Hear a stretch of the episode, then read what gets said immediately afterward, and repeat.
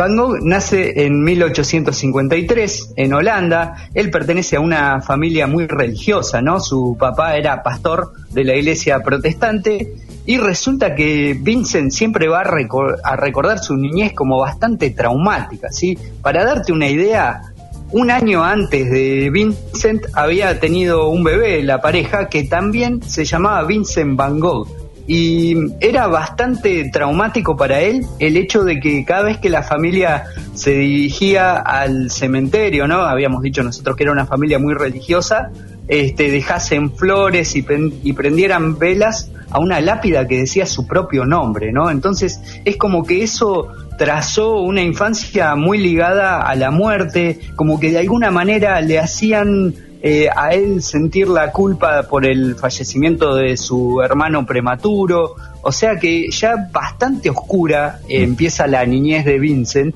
También hay que decir que este, esa niñez se va a ver un poco alegrada por el nacimiento de su hermano Theo, ¿no? Theo va a ser fundamental en la vida de Vincent Van Gogh, va a ser la persona más importante de su vida, con el que va a trazar los lazos más estrechos. Por ejemplo, de cerca de 800 cartas que se han recuperado de la vida de, Vincent Van Gogh, recordemos, en aquella época no, no, existía ningún otro tipo de mensajería, así que la gente escribía, ¿no? Para eh, cuando, se encontraba a la distancia de esas 800 cartas, cerca de 650 son a su hermano, ¿no? O sea que eso demuestra el vínculo tan estrecho que los unió. Eh, Vincent va a ir a, la escuela, ¿no? Este va a recibir cierta educación, pero resulta que siempre lo va a ser recordado como un alumno bastante rebelde, ¿no? Que tenía la, la ira siempre muy a flor de piel, era bastante renegado, diríamos nosotros, y bueno, eso le va a valer varias eh, suspensiones, expulsiones, etcétera, hasta que a los 15 años ya directamente deja lo que serían eh, para nosotros la escuela secundaria, ¿no? Y ahí tiene que empezar a trabajar y el primer trabajo lo consigue de la mano de un tío suyo que trabajaba para una compañía que se dedicaba a el comercio de obras de arte, ¿no? Así que ahí tenemos el primer contacto de Vincent con las artes plásticas, ¿no? Él va a ser empleado en esta, en esta compañía de arte, eh, él va a ser el encargado, si se quiere, como una especie de agente, ¿no? Que tiene que ir a ver eh, qué pintores están de moda, eh, sugerir la compra de cuadros para después revenderlos más caros a coleccionistas privados. O sea que le va a gustar bastante ese mundillo, se va a trasladar a Inglaterra, ¿no? ahí va, va, a desarrollar gran parte de su carrera como marchant, pero ahí mismo también va a, experimentar una sensación que lo va a acompañar durante el gran resto de su vida, ¿no, Manu? Esa sensación es la del desengaño amoroso. Él va a vivir en una posada, se va a enamorar de, una de las chicas que atendía ahí en la posada, que ya estaba comprometida, y al parecer Vincent tomó el rechazo de la chica bastante, pero bastante mal, ¿no? Con un absceso tan grande de, ira que va a hacer que vuelva a, Holanda y lo van a expulsar de la compañía de, arte, ¿no? Este, por justamente eso le, le cambió absolutamente el carácter y ahí es como que de alguna manera tiene una revelación. Nosotros habíamos dicho que el papá de Vincent era pastor, por lo tanto, este, una familia muy conectada con la religión, eso va a hacer que de alguna manera tenga una especie de brote místico y se va a transformar en misionero, ¿sí? Así que este, va a ir a misionar a distintos lugares de Holanda, sobre todo a zonas mineras donde va a tener contacto directo con la, vida tan dura que, tenían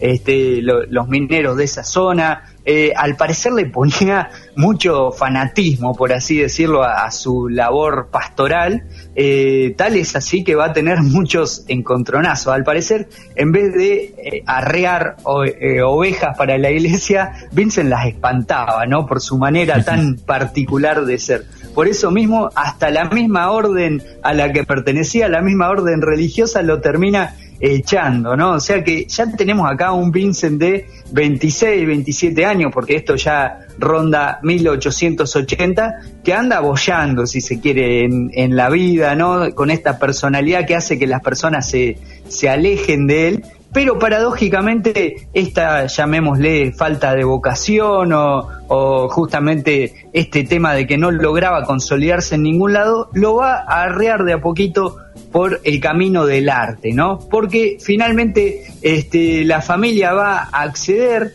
a eh, la casa paterna a crearle como una especie de, de, estudio propio, ¿no? Y ahí va a montar su primer taller y va a comenzar a hacer las primeras pinturas, ¿no? Recordemos, la vida profesional de Vincent como pintor va a ser bastante corta, van a ser los últimos 10 años de su vida, ¿no? Él tuvo una muerte muy temprana, a los 37 años, o sea que de 1880 a 1890 es donde se va a desarrollar, Manu, la gran obra pictórica de este genio, ¿no? Eh, así que realmente muy corta, ¿no? La, la carrera. Sí, sí, muy corta, Manu, y también este, muy relacionada con las enfermedades que tuvo que van a marcar su vida, ¿no? Por ejemplo, eh, en esta vuelta de, de misionar, cuando él empieza a, a, posicionarse como artista, ¿no? Que se define, que se va a dedicar a eso, eh, al parecer también eh, empieza a, fre a, frecuentar muchos prostíbulos de su ciudad, mm. donde contrae la sífilis, ¿no? Una enfermedad que también lo va a acompañar donde, durante toda su vida, que le va a traer múltiples trastornos físicos. Por ejemplo, va a, va a perder todos sus dientes, ¿no? A causa de, de esa enfermedad y acompañados con grandes trastornos desde el punto de vista psiquiátrico, ¿no? Este, especialistas de hoy en día piensan que si bien no fue diagnosticado nunca, eh, por lo que surge, ¿no? De su biografía, de las cartas que mantenía, de sus relaciones tormentosas, de periodos de depresión absoluta con periodos de repentina felicidad, piensan que más bien él ha tenido alguna especie de trastorno bipolar, ¿no? Y que nosotros ya vamos a ver, eso lo va a conducir a su trágico desenlace. Pero la cuestión es que entonces tenemos a este Vincent que ya en 1880 dice, bueno, voy a ser pintor, esta es realmente mi vocación y además tiene una mano experta, ¿no? Un don pareciera ser innato. Sin embargo, eh, y esto también vamos a ver que va a ser una gran constante en su vida, nunca va a cuadrar en los circuitos artísticos de su época, ¿no? Este, a pesar de que realiza, es muy prolífico porque realiza este, mucha cantidad de cuadros, le gusta mucho, no, no logra encajar, sus obras pareciera como que están condenadas al fracaso. Todavía él en este primer tiempo pinta de una manera, llamémosle, bastante convencional, ¿no? Con tonos medio oscuros, este, con líneas geométricas bien definidas. Bueno, eso va a cambiar muchísimo cuando su hermano Teo, eh, que trabajaba para la misma compañía de arte en la cual Vincent había empezado a desarrollar su carrera, lo llama a París, ¿no? Ve que su hermano este, anda medio como bola sin manija, lo quiere enderezar un poquitito, y entonces lo convoca a París y ahí es como que Vincent va a ver la luz, ¿no? Porque uh -huh. este va a tomar contacto con obras de grandes impresionistas como este Monet, Toulouse-Lautrec, eh, Gauguin, Deren, bueno, grandes genios de la pintura y de alguna manera va a tomar alguna de sus técnicas pictóricas, ¿no? Por ejemplo, la pincelada, que va a ser la técnica más célebre de, de Vincent Van Gogh. El primer greatest hit, llamémosle, ¿no? El primer gran éxito que tiene Vincent, la primer obra maestra que, que tiene es una que se llama Los Comedores de Papa, ¿no? Que todavía algunos lo ponen como eh, un ejemplo de lo que era el primer Van Gogh, ¿no? Con esas pinturas bastante tenebrosas, oscuras. Es realmente una obra maestra, ¿no? Y muestra cómo Vincent también es un pintor muy legado a lo social. Eh, a él le había pegado muy fuerte la manera eh, en la cual había visto la forma de vida que tenían los mineros en esos pueblitos a los cuales iba a, a misionar y de alguna manera los quiso homenajear con un cuadro que representa cómo en la humildad también se puede ver grandeza, ¿no? Se puede ver en los rostros de, de los mineros, en la escasa luz que tienen en su casa, en la vida tan sacrificada que llegan. Bueno, también podemos decir entonces que Vincent tenía su costado social eh, en las pinturas, ¿no? Pero lo que lo, lo que lo va a hacer eh, mundialmente famoso a él van a ser los retratos, muchos de ellos de él mismo, ¿no? O sea, autorretratos, hay varios de él eh, y son de una técnica inconfundible, además este, su, su impronta física también, eh, esos eh, ojos verdes, el pelo rojo, la, la barba, esas facciones, ¿no es cierto?, tan, tan definidas, va a hacer que muchas de sus obras sean justamente él mismo, ¿no? También esto, Manu, lo habíamos visto la otra vez cuando habíamos mencionado a Frida Kahlo, ¿no? Este, una artista que también eh, tiene como grandes obras maestras los autorretratos. Bueno, Vincent va a ser un verdadero cultor de este género, al mismo tiempo que de la naturaleza, ¿no? A él le gustaba mucho representar este, naturalezas muertas, como por ejemplo los famosos girasoles de Van Gogh, y más tarde él se va a instalar en un pueblito del sur de Francia que se llamaba Arles, con eh, paisajes absolutamente increíbles, ¿no? Y él se va a dedicar a este, pintar lo que veía en esa zona, ¿no? Curiosamente, Manu, este, cuando uno ve esos paisajes tan alegres, tan rebosantes de vida y de color, no se puede ni siquiera imaginar el paisaje interno del artista, ¿no? Porque Van Gogh empezó a ir en picada, ¿sí? Nosotros ya habíamos hablado de una vida tormentosa tormentosa, bueno, la de estos años finales en el sur de Francia eh, van a ser tremendas, ¿no? Es una tormenta atrás de la otra, ¿no? Con estos trastornos que él tiene, estos estallidos de furia, los desengaños amorosos que se van a suceder uno tras otro. Por ejemplo, para, para que tengas de muestra, eh, él convoca en, en Arles, quiere crear como una especie de casa de artistas, ¿no? Entonces empieza a invitar a algunos artistas que él había conocido en, en París y va a ser visitado por un gran genio de la pintura también que se llama Paul Gauguin. ¿sí? Gauguin se va a instalar ahí con, con Vincent Van Gogh en Arles y resulta que todo empieza como una gran amistad, inclusive algunos sospechan que era algo más que, que una amistad la que sostenían Van Gogh y Gauguin, pero termina de una manera terrible, ¿no? Este, agrediéndose la policía en el medio y en el interín de esos días tormentosos con Gauguin es que llega un hecho tremendo en la historia de Vincent, ¿no? Que es el corte total de su oreja derecha, ¿sí? Él se va a seccionar completamente su oreja. A raíz de, ese hecho existen múltiples interpretaciones, ¿no? Eh, hay una que dice una hipótesis que tras uno de estos estallidos de furia se enojó tanto con, con Gauguin que se termina autoagrediendo. Hay otra que es que el mismo Gauguin le corta la oreja y Vincent lo termina cubriendo ante la policía. Y hay una tercera que es un poco más sórdida, ¿no? Que es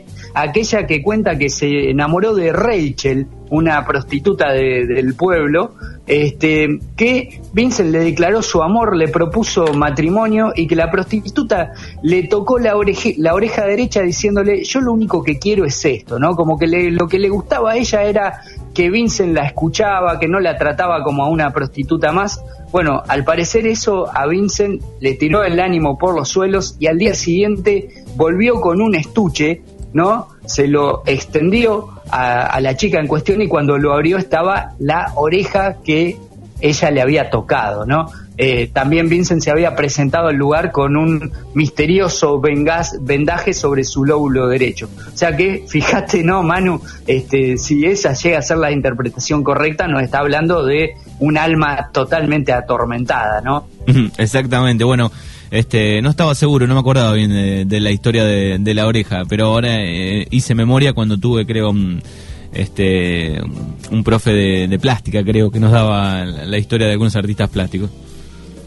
Sí, sí, también Manu, ¿no? El hecho este de que su biografía está íntimamente relacionado con lo, con lo que él pintaba, ¿no? Bueno, este, de este periodo datan muchísimas de sus obras maestras, ¿no? Ya vemos un Van Gogh con su pincelada retorcida clásica, ¿no? Son cuadros eh, inconfundibles que pertenecen a un estilo pictórico que se llama el postimpresionismo. La cuestión que después de esta ruptura con Gauguin, vuelve este, de alguna manera, es como que su cable a tierra era su hermano Teo, ¿no? Que cada vez que lo veía que él se, se extralimitaba o este, tocaba algún límite, algún borde, lo llamaba de nuevo a, París, de alguna manera se estabilizaba y después, bueno, volvía a hacer la suya, ¿no? Em, resulta que después de esta estadía con su hermano Teo, ¿no? Esto que decíamos nosotros va a ser una constante, periodos de estabilidad con periodos de desborde, luego siente que está bien y se va a vivir a Auvers, ¿sí? Que era una localidad cerca de París que va a ser el único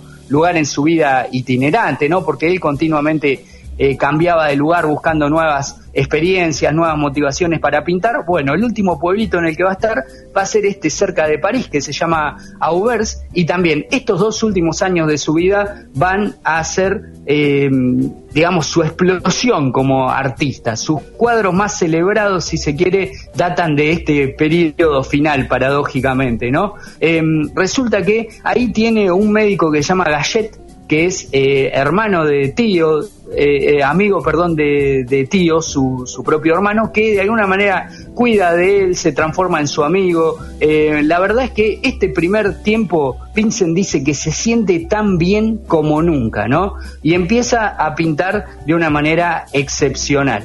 El problema es que este periodo bruscamente se ve interrumpido por una gran depresión con sus primeras amenazas de suicidio y él mismo voluntariamente se recluye en un eh, llamémosle hospicio, ¿no? En una casa especial de cuidado, tiene miedo de salir afuera porque él mismo desconfía de, sus propias intenciones, ¿no? Es como que de alguna manera necesita estar contenido y eso hace que pase largas horas metidos, metido en esa sala del hospicio.